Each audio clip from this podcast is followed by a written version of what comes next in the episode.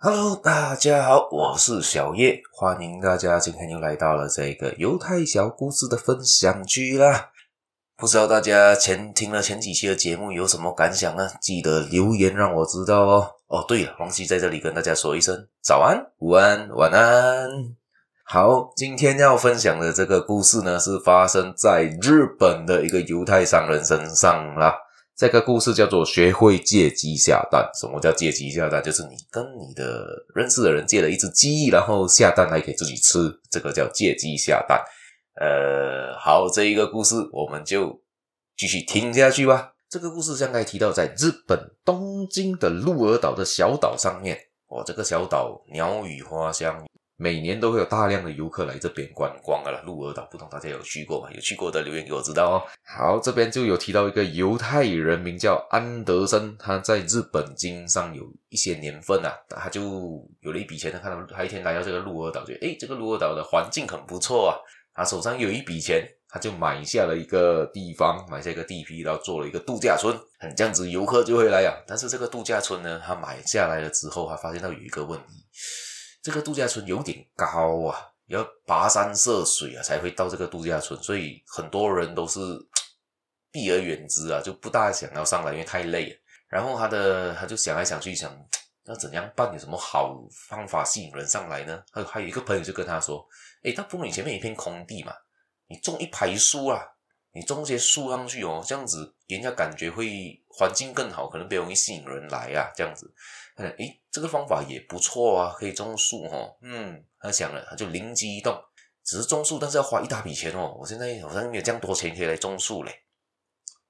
他就用了另外一个方法，他就邀请有游客，他就开始打广告，叫游客上来这一个度假村，提供一个新的服务。我们为了绿化森林，为了绿化今天的地球，也美观环境。我这边提供每个人种一棵树，只要花三百块种棵树，然后那棵树还可以放上你的名字，所以这个时候就诶很多开始很多游客慕名前来讲，诶我可以种棵树放我名字，诶蛮蛮好玩的。那三百块也可以啦，也不很贵啦，就试试看。然后就每很多就开始络绎不绝，很多游客就开始种树，放自己的名字，然后他就提供所有的那些器具需要的树苗啊，需要的肥料啊、铲子啊、桶啊。他就提供给那些游客，然后游客来种树，不可能就种了树就回嘛。基本上种了树，可能就顺便住一下度假村，享受一下度个假，他才回家。所以在这之中，他不止赚了这个三百块的树苗费，而且他总共除了住宿之外呢，度假村收取了一千多万美诶日元的栽树费，扣除树苗的工本费，就是原本的成本四百万。他还赚了六百多万日元呢。几年后呢，这一个这一个空地呢，就成了绿油油一片的山坡了。这个做法非常的高明哦，所以还可以让别人出出钱出力出时间，你什么都不用做，你坐在那边坐享其成，人家还觉得很开心啊，各得所需，双赢的局面。